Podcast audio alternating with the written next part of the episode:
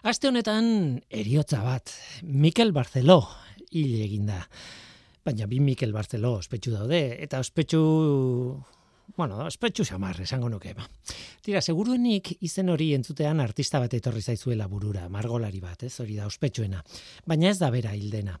Aste honetan hilda Mikel Barceló zientzia fikzioaren munduan ezaguna den editorea, idazlea. Idazlea zen berez, Baina idazle izateagatik baino garrantzitsuagoa da bere ibilbidean ba editore lanak egin dituela eta oso ezaguna izan da editore lanetan zientzia fikzioaren eleberri klasikoak gaztelaniaz irakurri baituzu, nik adibidez desente irakurri ditut, ba oso litekena da beraren lanari esker izatea. Besteak beste Nova izeneko bilduma sortu zuen. Nik uste dut oso ezaguna dela mundu horretan behintzat ibili garen ontzat, ez? Mikel Barcelok idazlan asko irakurtzen zituen. Besteak beste itzuli eta gaztelaniaz editatu behar zituen eleberriak eta ipuinak aukeratu behar izaten zituelako.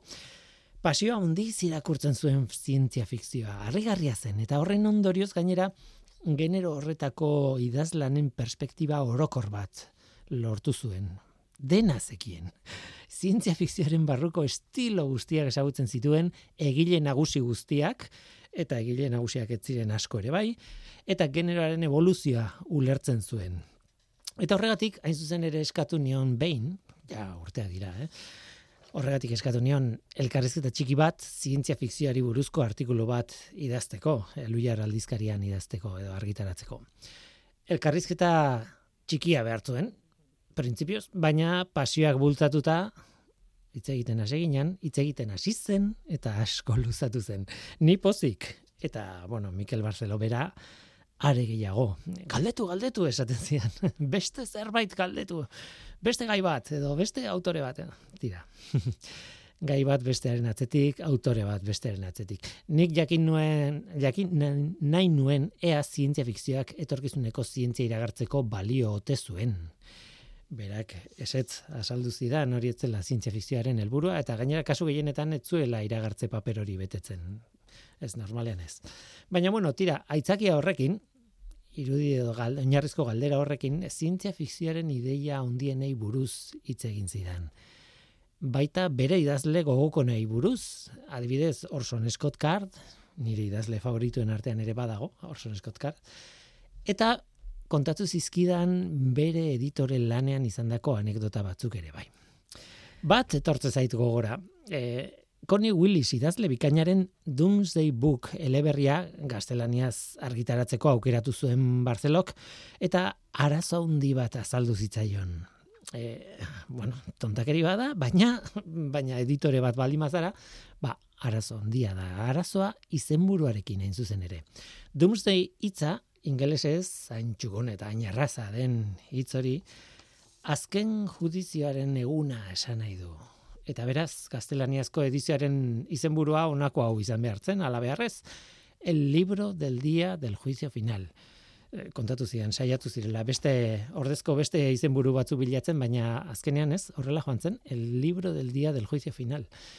Bi hitz ingelesez, Doomsday Book, eta zazpi hitz gaztelaniaz el libro del día del juicio final. Ez hitzaio nia sartzen liburuaren azalean. Eta marketingaren aldetik, bueno, izenburu nola esango dut. Zatarra edo beintzat luzea eta zaila saltzeko, ez? Nola nahi ere, el libro del día del juicio final, Willy, Connie Willisen eleberri ezin hobea da eta zorionez haren kalitateak gainditu egin zuen izenburu luzearen zailtasuna. Arrakasta izugarra izan zuen. Historio harrigarria da, bide batez, historialari batzuek denboraren makina batekin ari dira erdiaroa ikertzen. Haietako batek salto egiten du erdiarora eta izurri beltzaren garaira iristen da akats baten ondorioz. Ez dut dena azalduko hemen, baina bueno, tira, hortik doa. Eta handik bizirik irteteko odisea gertatu bitartean, erdiaroan, ba, orainaldian ere, jendea hiltzen duen izurrite bat dago. Willisek ez du hitza bera esaten, baina ulertu egiten da. Eh? Iesaren izurria da eleberrian deskribatzen duen hori. Eta bi historia horiek, orainaldikoa eta erdialdi, erdiarokoak, paraleloan doaz, eta kontakizun harrigarria lortzen du Connie Willisek. Oso, oso liburuana da, merezi du, benetan. Tira, Doomsday Booken referentzia ikusten dudan bakoitzean, nola ez, Mikel Barcelo gogoratzen dut. Eta elkarrizketa hartan pasioa, nolako pasioa sartzen zuen ere gogoratzen dut. Asko eskertu nion elkarrizketa hura, niretzat oso berezia izan zen. Eskertzen diot bere bizitzaren ordu betetxo bat nirekin partekatzeagatik eta noski, bere lan osoa eskertzen diot, nola ez. Horixe ba, Mikel Barcelo hil egin da. Artista ez, artista bizirik dago ni dakidala. Bestea hilda, zientzia fikzioaren editorea. Ia oi hartzunik ez du izan eriotza horrek hemen Euskal Herrian ala iruditzen zait, baina nik bai, gogoratu nahi izan dut hemen. Ari esker, milaka horri aldez zoriontsu izan ditu dalako. Ongit horri, norteko ferrokarri. Euskadi Erratian, norteko ferrokarrila.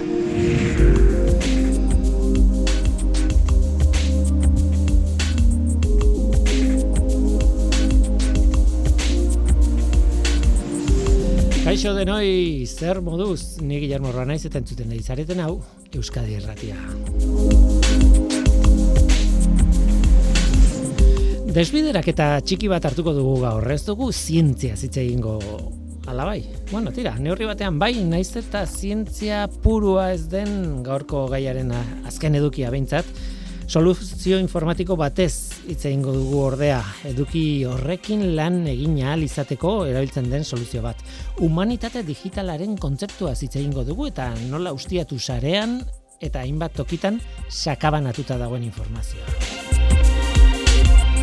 Lan horretan dabil Mikel Iruski eta e, berez filosofoa da eta horregatik ezagutzen du ainondo humanitate digitalen mundua Euskal Herriko Unibertsitatekoa da. Berak Klaria izeneko plataforma bat aurkeztuko digu hain zuzen. Aipatzen dugun soluzio hori hain zuzen ere. Eba, eta bukatu behar dugu gaurko saioa bi kontu txikirekin. Miren basaraz mikrobiologoak jaso duen sariaren berri, biologoen elkargo ofizialen kontseilu nagusiak eta biologiako dekanoen Espainiako konferentziak emanda, pandemian egindako lanaren gatik eman diote saria eta bestalde, beste gai bat, ilargia ardatz hartuta liburu zar pare bat baten berri emango izgizuet. E, oso zarra gainera, bata bigarren mendekoa eta beste erdiarokoa. Guazen ba, hau da norteko ferrokarrila, zientziaz betetako hitzak.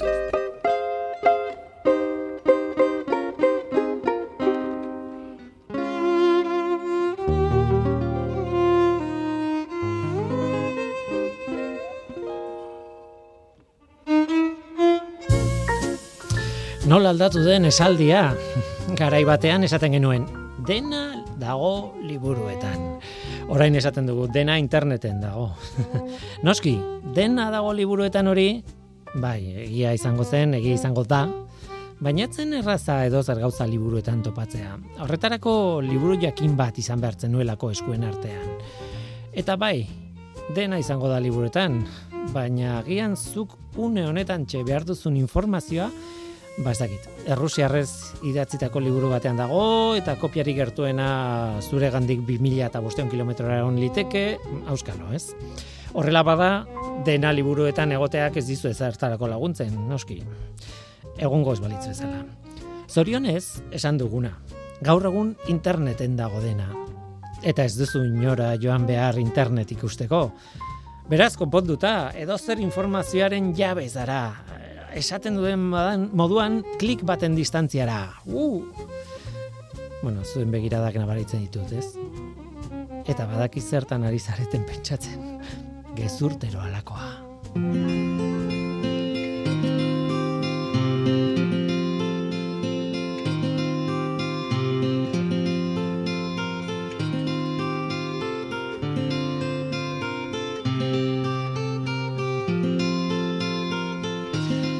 Gezur bat ez da beti datu oker bat. Datu bat eman dezakezu eta datu hori zuzena izan eta hala ere gezurra izaten jarraitzen du.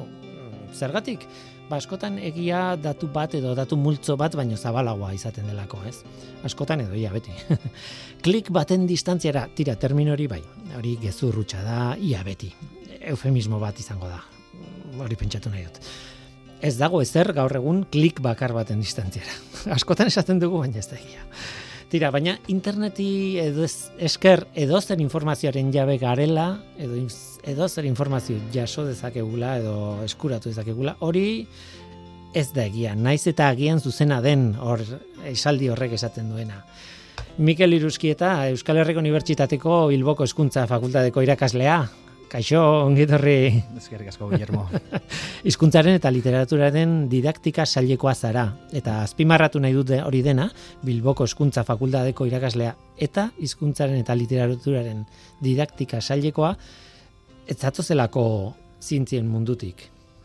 Ez, eh, bueno, eh, aspaldi esaten dugu, hizkuntza ere zientziaren partea dala, baina bai, egia da. Eh, hola, oiko hitzetan, terminoetan, ez gatoz eh, zientziaren mundutik, baina zientzia egin nahi dugu, eta horretan ari gara. Hori da, hori da, ez dakit oso ondo e, zientzian oraino iristen den, ez, nun dagoen muga, ez, e, egia esan e, zientzia puruak eta batzutan aipatzen ditugu, ba hori, e, kimika- Zientzia gogorrak eta bigunak Hori. eta esaten dira, eta bai, Baina azken batean ikusten duzu nola lan egiten du e, ba ez dakit hizkuntzalari batek edo historialari Ba. batek eta bar eta metodoak, bueno, bere ezaugarriekin, baina baina zientifikoak dira, nola baitzez, bai. Hoize, eh, metodo zientifikoak eh, jarraitzen ditugu eta bueno, eta batez ere ba, bueno, gaur eh, egingo dugun gaiaren inguruan, ba, bueno, ba, ordenagailuekin ari garenean, ba, eta eh, interneten ari garenean, eta klik batera karri nahi horretan, ba, eh, ezin dugun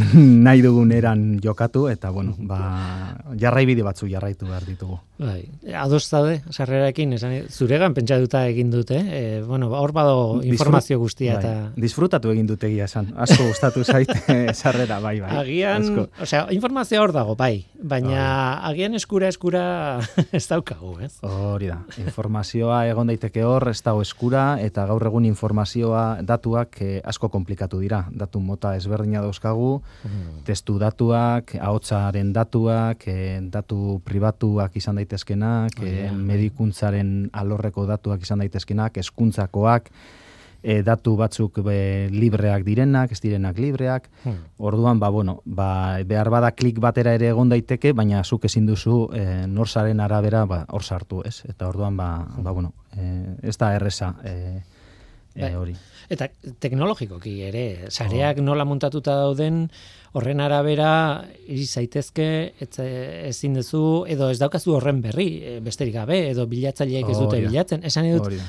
azkenean hain komplikatua da internet, e, pentsatzen du sarea dela, baina Bai. da sareen sarea, beraz, egitura oso komplexua du, eta orduan, karo, txoko guztitara iristeaz Bai. oso, oso zaila da batzuetan, eh? Bai, eta gero ez da, ez da esperientzia berdina pues, aurrez aurre edo mundu fisikoan eta mundu virtualean, ez da? Mhm. Eh, esan nahi dut mundu, mundu fisikoan badauzkazu nolabaiteko ba, bestelako zen, e, ba, erabiltzen dituzu bista, erabiltzen duzu ez dakitu saimena, eta erabiltzen duzu beste gauza asko ez, eta gero mundu virtualean ba, ba ez, da, ez da berdina eta ez gaude ohituta eta batzutan ez digute laguntzen ere, pues webguneek eta ba, behar duguna topatzen. Bai, Eta, ez da intuitiboa edo Hori. edo bueno, edo igual bai eta ni naiz. edo Ez dakit O- hori ez, gertatzen da, eh, ez. Bai, edo behar bada ez dago ez daude laguntza tresna egokiak, pues adibidez guk eh, aeroportuetan izate ditugun ba seinaleak eta nora joan nahi dugun pues ara bideratzeko errezago eta beste beste informazioa ba, ba, bueno, ba aztertzeko edo eta orduan ba bueno, nik uste dut eh, webak ere ba badaukala bere bizitza eta eta ari garela ulertzen, ba jendeak nola irakurtzen dituen webguneak, ez da osa bera liburu bat edo webgune bat irakurri. Hori da, hori da. A- Aizu ze adibide ona, ez, aireportuarena, eh? E, Bai. gu ohituta gaude eta behar bada jartzen dauzu orain aireportu batean eta paretetan dagoen informazioekin iritsiko naiz Berlinera nahi baldin badut. Baina adibidez, e, duela ez dakit zenbat urte lehenengo aldiz aireportu batean egon nintzanean, segurasko ez neukan burua horretan, filosofia horretan jarrita, hori erabili ahal izeteko. Hori da, hori seinalirik egokiena esan jendean ora gu ara, ezta? Eta hola topatzen genitun gauza batzuk, edo okertu ere bai. Igual bukatu ezagizu Berlinen eta ez duzu Berlinera jo ez?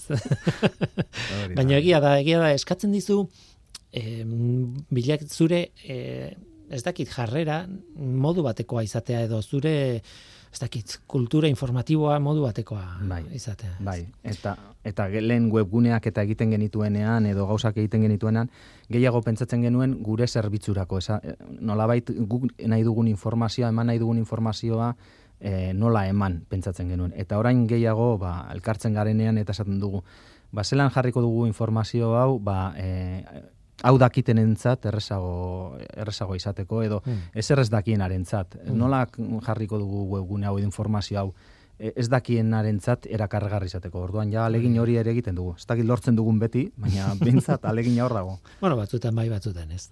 Esango ez.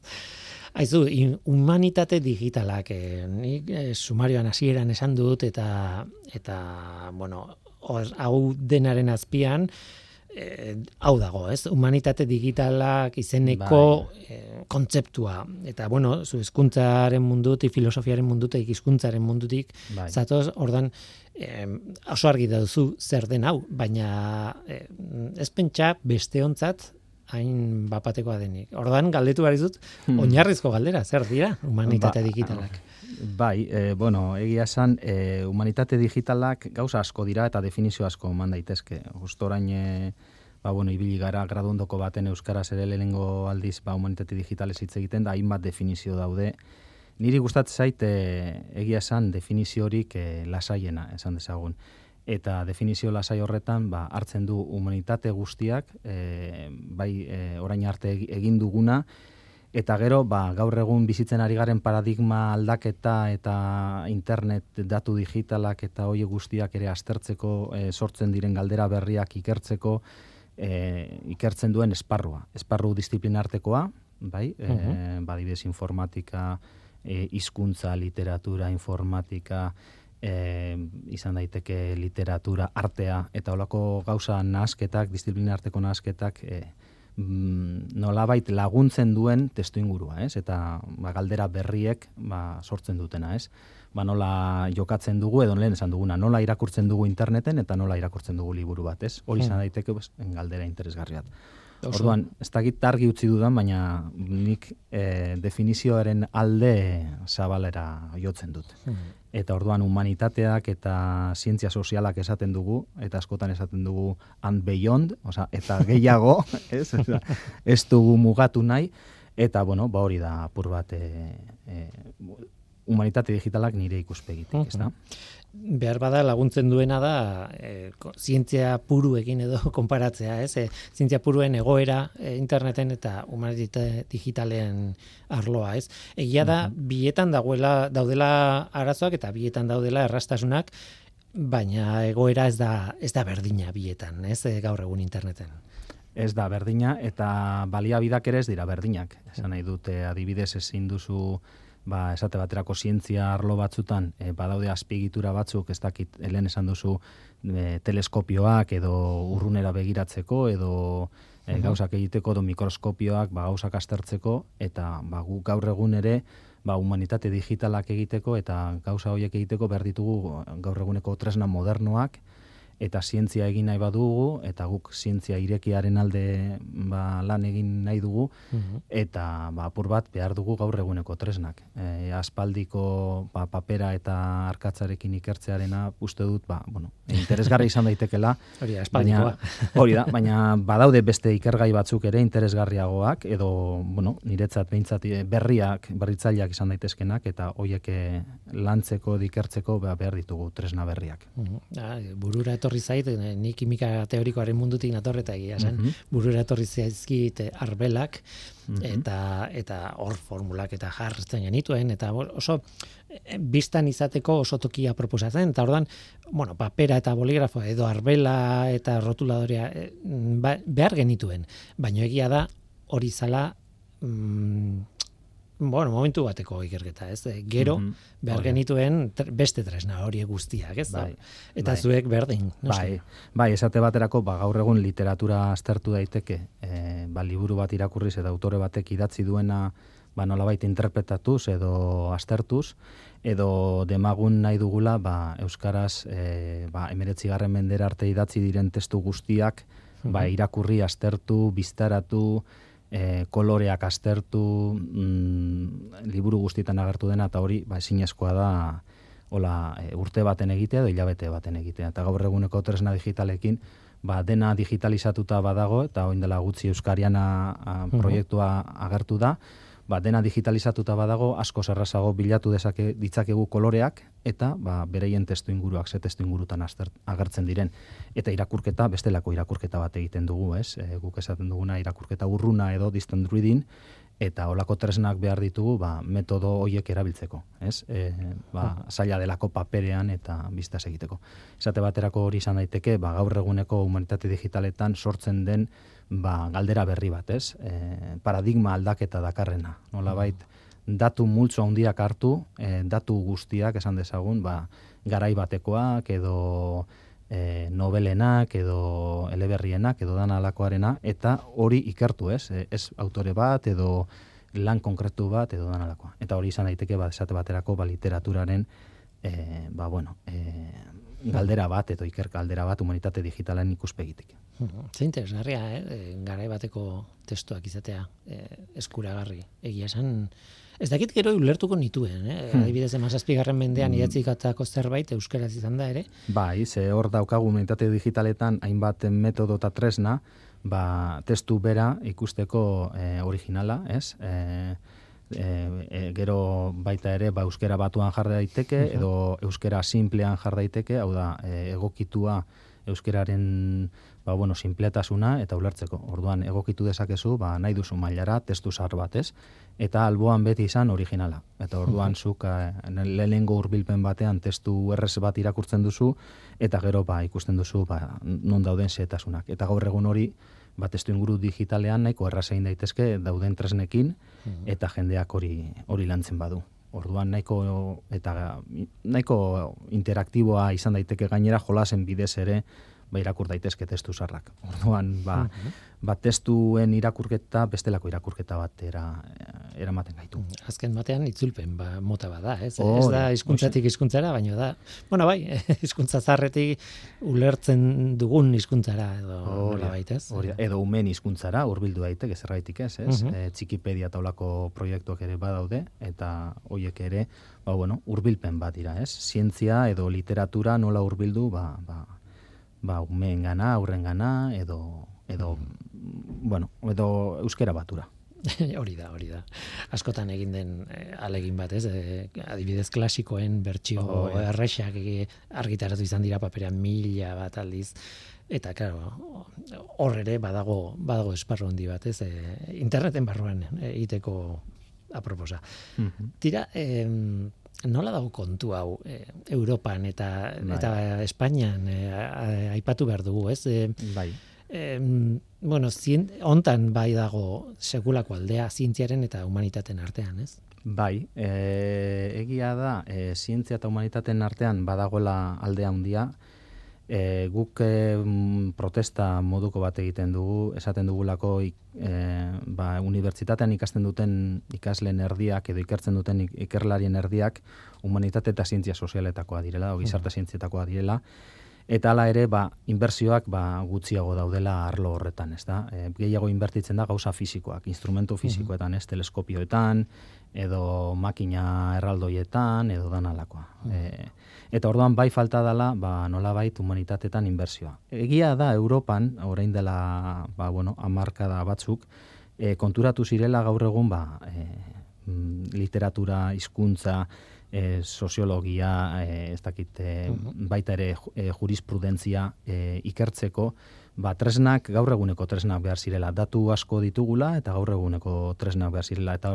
oindala, ba, 2008an esate baterako, ba, ikerketa azpigiturak sortu ziren. Ez? Eta ikerketa azpigitura hauen e, lana izan da, ba, nolabait barreiatuta dauden datuak, tresnak, ze karo, e, unibertsitate bakoitzak, ikerketa talde bakoitzak, tesi bakoitzean gauza desberdinak garatzen dira. Mhm. Eta non geratzen dira? Euskalo, liburutegi batean galduta, edo, edo nire kajoian, edo dena delakoan. Tordan, ikerketa azpiegitura hauek esan zuten, ba, bueno, ba, gure helburua bada zientzia irekia egitea, nolabait sortu diren eta diru publikoz eh, lagundu diren ikerketatan sortzen diren datuak eta tresnak, ba, jendartera zabaldu edo jendarteak erabiltzeko moduan jarri behar ditugu. Zientzia irekiaren kontzeptua, pues, e, hori egin nahi bada norbaitek lagundu behar du. Zer ezin dut esate baterako tresna bat sortzen badut, iztegi bat e, garai konkretu baterako edo sortzen badut demagun e, liburu baten irakurketa desberdina edo tresna bat aztertzen duena, ezin nahi zegoen mm, webgune bat ordaintzen ba hogei urte, ez? Eta orduan nork mantenduko du. Eta gero badakigu, ba, aldatzen dira nabigatzaileak e, bi urtero behin edo urtero edo eta claro, e, hori ez da erresan niretzat e, ba, bueno, horretan ibiltzea, gauza asko jakin behar dugu, eh? Egokitu behar dira gauza, bai. Hori da. Orduan nork egingo du hori. Eta Europan ba konturatu ziren, ba, e, ikerketa azpiegiturak lan hori egin zezaketela. Eta hor badaude, ba, oso ikerketa azpiegitura nahi baduzu horretaz hitz egiten hasiko gara, interesgarriak, e, izkuntzako datu guztiak eta hizkuntzan ikertzeko behar ditugun datu guztiak eta tresna guztiak bilduko dituztela webgune batean ez da web klip batera, baina gure helburua da. Hori da. Baina egia da, e, guk esaten dugula hiru kliketan persona batez bada heltzen e, behar duen lekura, e, webgunea ez dago ondo diseinatuta. Orduan diseinatu behar dugu webgunea eta diseinatu behar dugu azpiegitura hiru klikekin berak nahi duen lekura e, heltzea. Eta eta horretarako lagundu bersaio eta laguntzak eman behar zaizkio. Eta ikerketa azpiegituretan, ba, barraiatuta dauden gauza guztiak nolabait e, bildu nahi dira, errestu nahi dira, mantendu nahi dira, iraunaraztea ere problema handi bada, datu asko dautkagu eta galduko dira datu asko eta oso baliagarriak esan daitezke hemendik bost urtetara hoiek erabiltzea. Eta gainera, birrerabilpena ere bultzatu behar da ezin duguna da e, ikerketa proiektu guztietan behin eta berriro gauza bera ordaintzen egon edo e, horretan inbertitzen egon. Eta orduan norbaitek hori guztia errepideak egiten dituen moduan ba, e, ikerketako bideak e, e, egin behar dira, ezta? Eta gainera hau zergaitik, ba, guk uste dugu gainera gaur eguneko e, humanitate digitalen arloko galdera hoiek, e, paradigma aldaketa ekartzen dituzten galdera hoiek, eragin soziala haunditzen haunditu dezaketela. Hau da ikerketaren balioa benetan erakus daite, daitekela, ez? Uh bide honetatik. Eta horretan ari gara e, buru belarri horretan pentsatzen. Europan, e, ia Europako estatu guztiek hartzen dute e, parte ikerketa azpiegitura hauetan, beraien ikerketa azpiegitura propioa garatu dituzte, eta Espainian, ba, tamales, ba, e, pentsatzen dute paperean eta boligrafoarekin ikertzearekin nahikoa dala, eta eta ez dute bultzatu. E, beraien interesa erdikoa da, esan dezagun, ez dutela finantziatzen.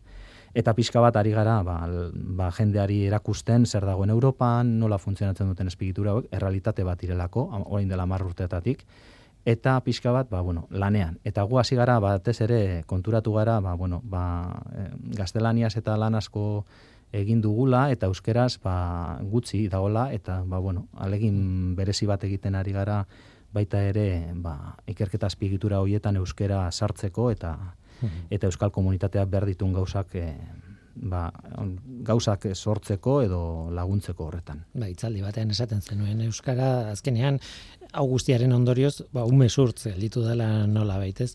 Baina, baina kuriosoa da ez dakit eh, kontrajarrian dazkat ideiak. Eh, bai. Eh, euskara, eh, bueno, hizkuntza minoritarioen artean, ba, ez dakit, adibidez, ikerketa informatiko gehieneko, bueno, ez dakit, oso ondia doka, konparatuta beste bai. hizkuntza txiki batzuekin, ez? Bai. Eta aldiz, e, behar bada, Europan egiten duten esfortzuagatik, badakit testu inguruak ezberdinak dira, eta bakoitza dago bere tokian eta bere, bere egoeran, ez? Baina, ez dakit, pentsatzen bai. dut, e, gaelikoa edo oksitaniera, edo ez dakit hizkuntzak horiekin konparatuta, berez, Euskarak duen e, bultzada ikerketa mailan informatiko, eh, mailan eta bai. eta hizkuntzalean haundia bai. dela eta hala ere esaten diazunaren arabera. Bai, eske kontu bada ikerketa mailan ze garapen daukan eta horretan mm. barrazoi guztia daukazu, baina beste kontu bada ikerketa horren emaitzak ikertzaile arruntek erabil dezaketen. Mm.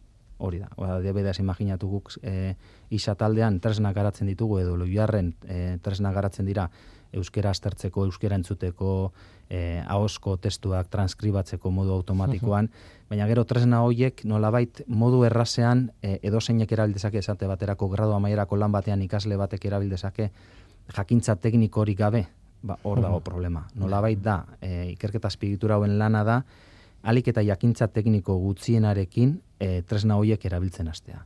Eta beharko balitz jakintza teknikoa norbaitek e, ba ikastaro bat ematea, material eredugarria sortzea eta hori eta kurrikulunetan ba, proposatzea material hau.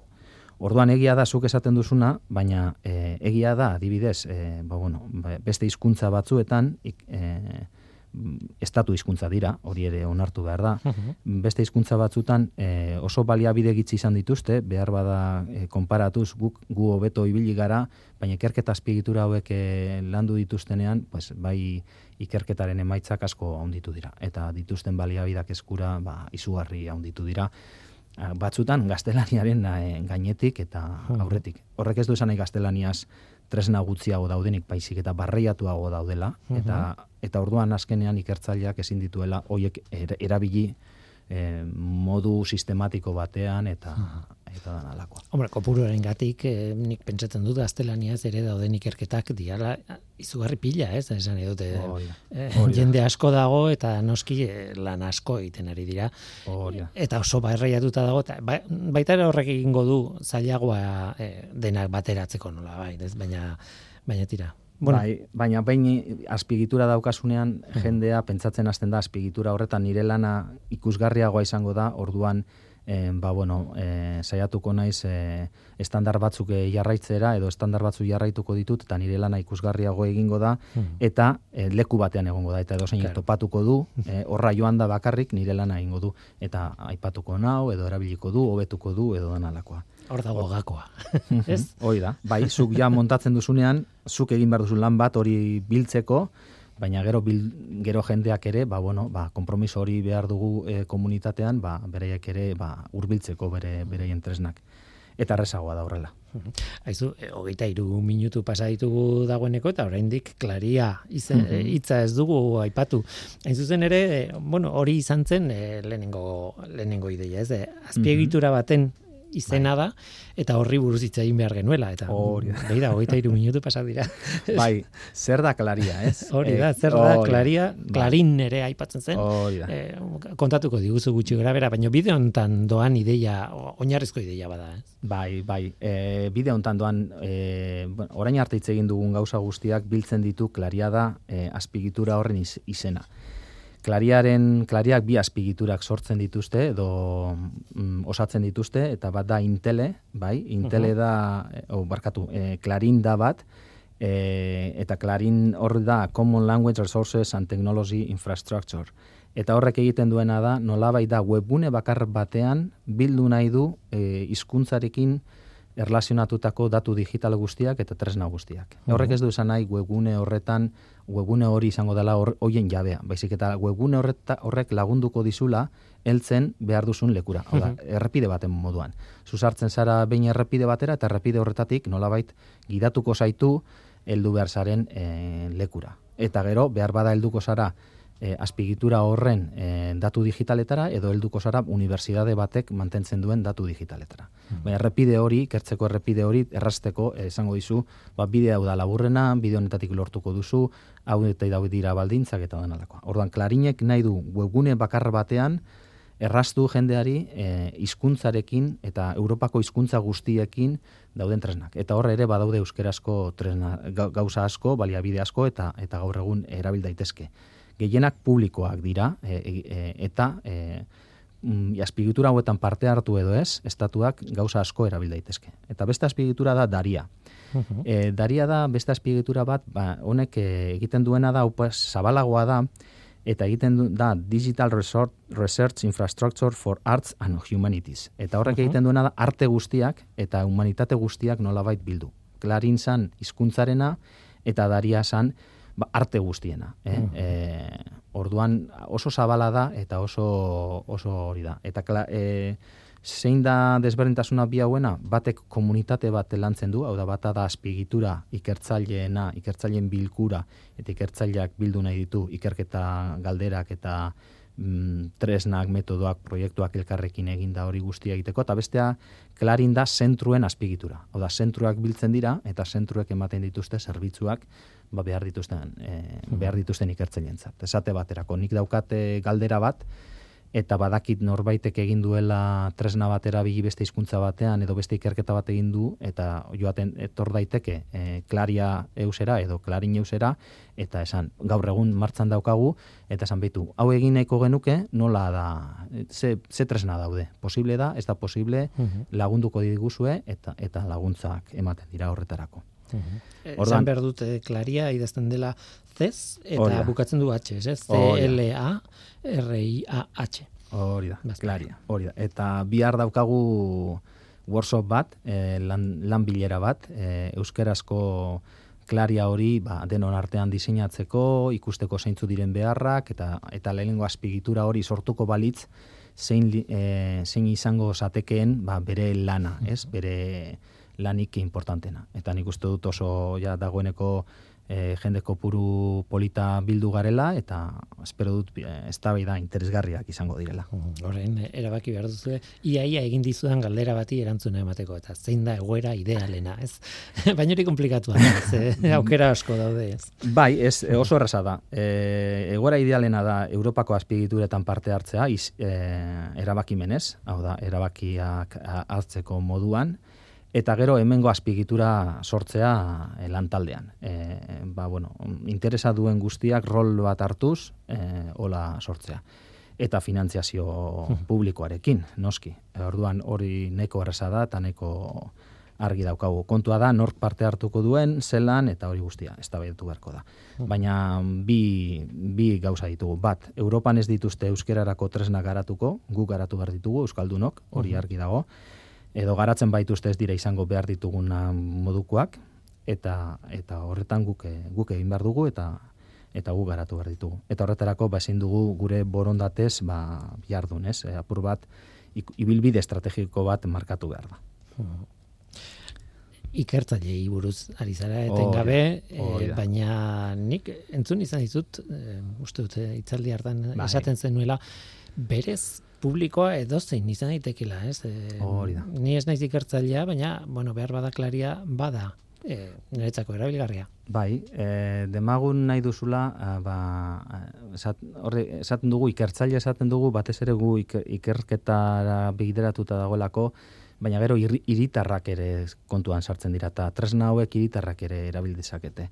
Eta iritarrak nola erabilditzakete tresna hauek, ba, imaginatu bideo bat daukazula, eta bideo horretako e, bideo hori transkribatu nahi duzula. Ba, behar bada hori ikerketan oso baliagarria da, baina baita ere dozein e, iritarrentzat, ba, izan daiteke baliagarria gauzak aztertzeko esate baterako, ez? Mm. Eta behar bada, ba, e, herriko talde batek memoria landu nahi badu eta ahotsak jaso nahi baditu eta mm gauza desberdinak egin nahi baditu, mm, nolabait kobratu gabe ikerketa hori, pues, ikerketzaile profesionalaz bada ere, ba, nolabait tresna horiek erabil, erabil ditzake. Edo bestela, ba, institutuetan, edo eskoletan, ba, bueno, ba, egin daitezke tresna hauek erabili eta horiek ikasleak dira, ez?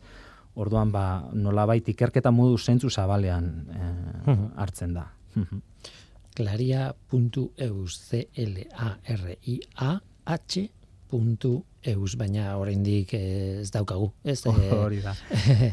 izango da, etorkizuneko proiektu handi bat eta proiektu polit bat, eta ea aurrera ateatzen den honekin guztiarekin mm. batera, ez? Bai, denon artean egingo dugu. Hori da. Ba, hemen utziko dugu, e, oso interesgarria.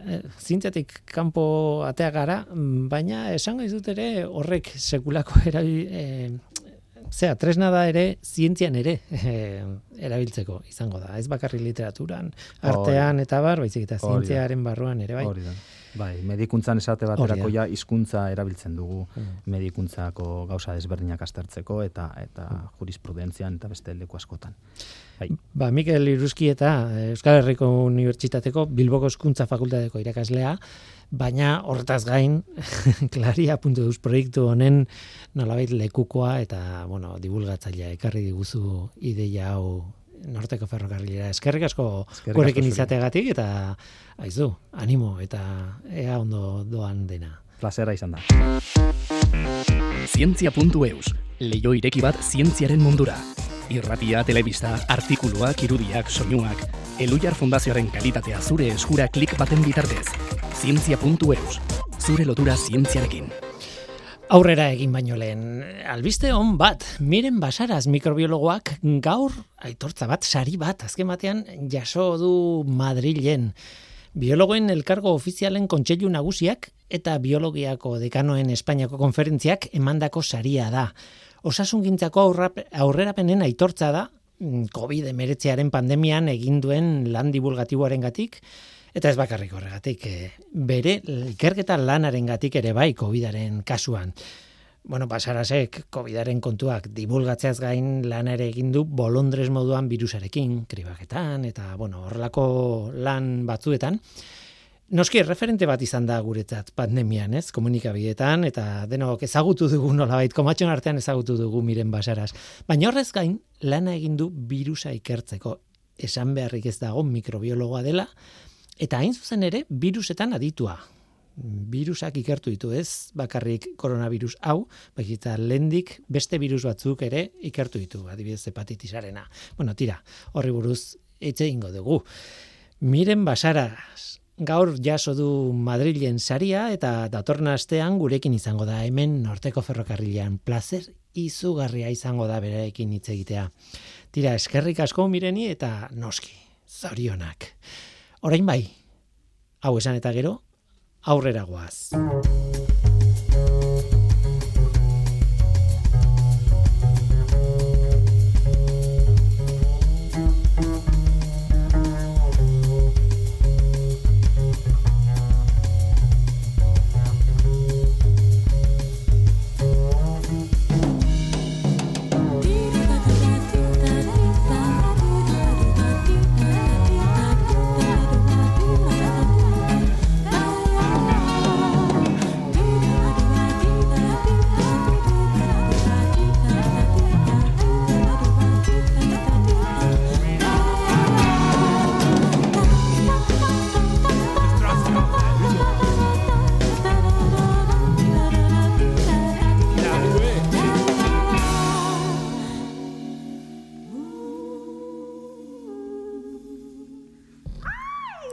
Bukatzeko ilargiragoaz, baina garaibateko liburuen bitartez, eh? garaibateko idazleen eskutik. Gaurko saioa hasi dugu ba-, Mikel Bartzeló idazle eta editorea gogoratuta, aste honetan dildelako, zientzia fikzioaren editore handia, ba bai, Mikel Bartzeló. Baina guazen atzera, e, garaibatean etzen zientzia fikziorik, etzen existitzen horrelako kontzeptu bat. Nolabait, kontzeptu modernoa da. Baina jakin mina bai, jakin mina existitu egiten zen.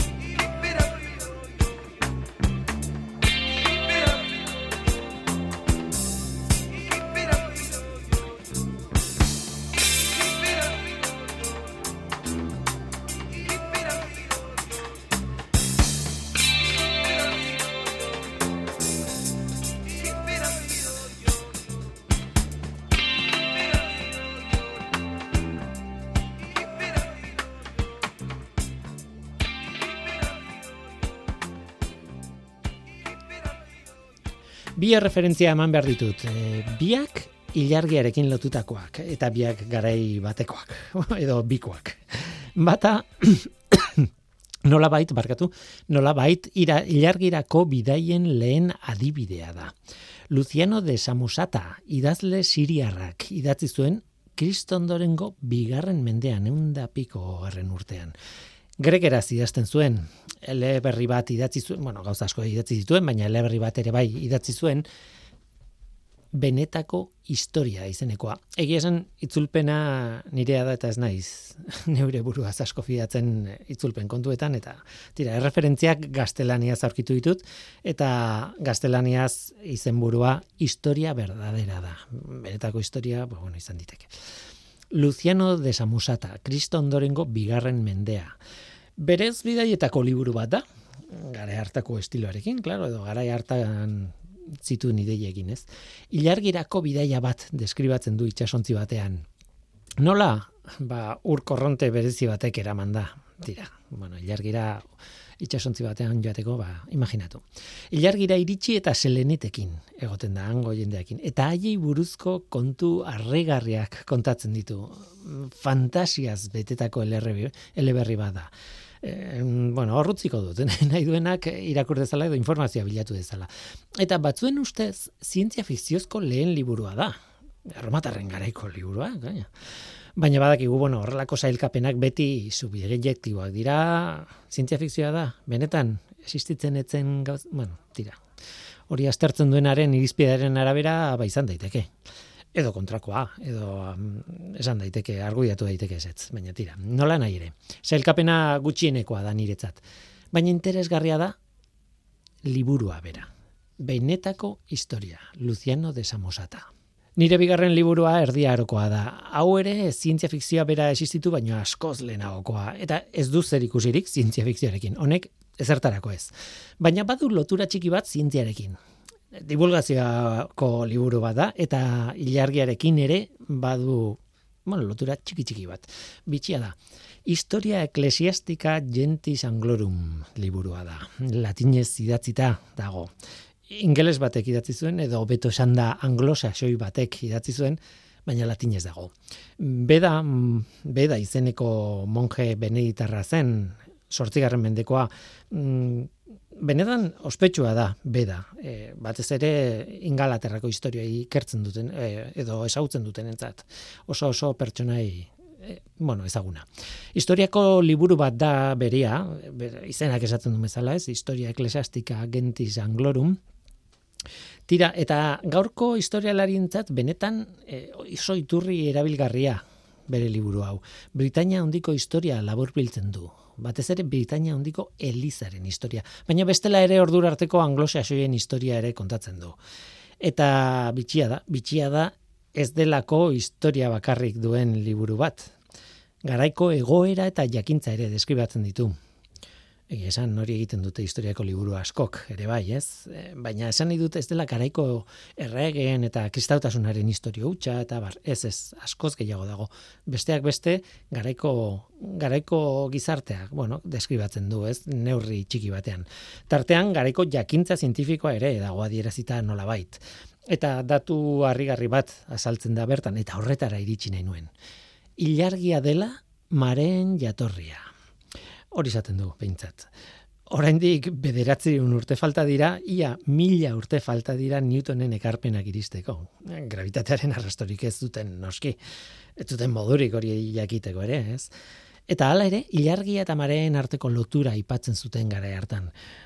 Ezin zuten ulertu nola, edo zergatik, baina ez ziren inozoak. Konturatu ziren lotura bat bazegoela ilargia eta marean artean, eta garrantzitsua oraindik.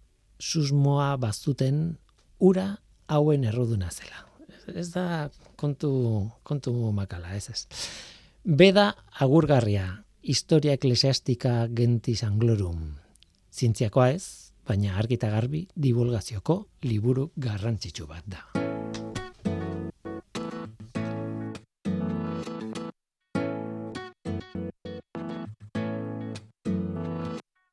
Tu beso se hizo calor, luego el calor movimiento. Bagoaz, eh, gaur gurekin Mikel Iruskieta izan da, eh, eskerrik asko Mikel, eta eskerrik asko zuri ere entzule.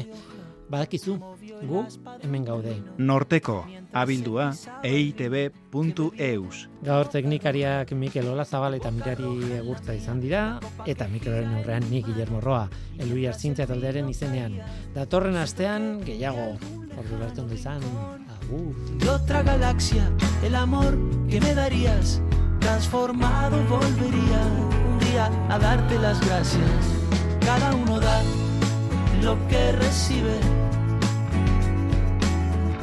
luego recibe lo que da. Nada es más simple, no hay otra norma, nada se pierde, todo se transforma. Se transforma. El vino que pagué yo con aquel euro italiano que había estado en un vagón antes de estar en mi mano y antes de eso en Torino y antes de Torino en Prato donde hicieron mi zapato sobre el que caería el vino zapato que en unas horas buscaré bajo tu cama con las luces de la aurora junto a tus sandalias planas que compraste aquella vez en Salvador de Bahía donde a otro diste el amor que hoy yo te devolvería. Cada uno da lo que recibe, luego recibe lo que da. Nada es más simple, no hay otra norma, nada se pierde, todo se transforma. Todo se transforma. todo se transforma. Ah. Todo se transforma. Supe que de algún lejano rincón de otra galaxia el amor que me darías transformado volvería un día a darte las gracias porque cada uno da lo que recibe luego recibe lo que da. Nada es más simple, no hay otra norma, nada se pierde, todo se transforma. Nada se pierde, todo se transforma. Se pierde, todo se transforma. Todo se transforma.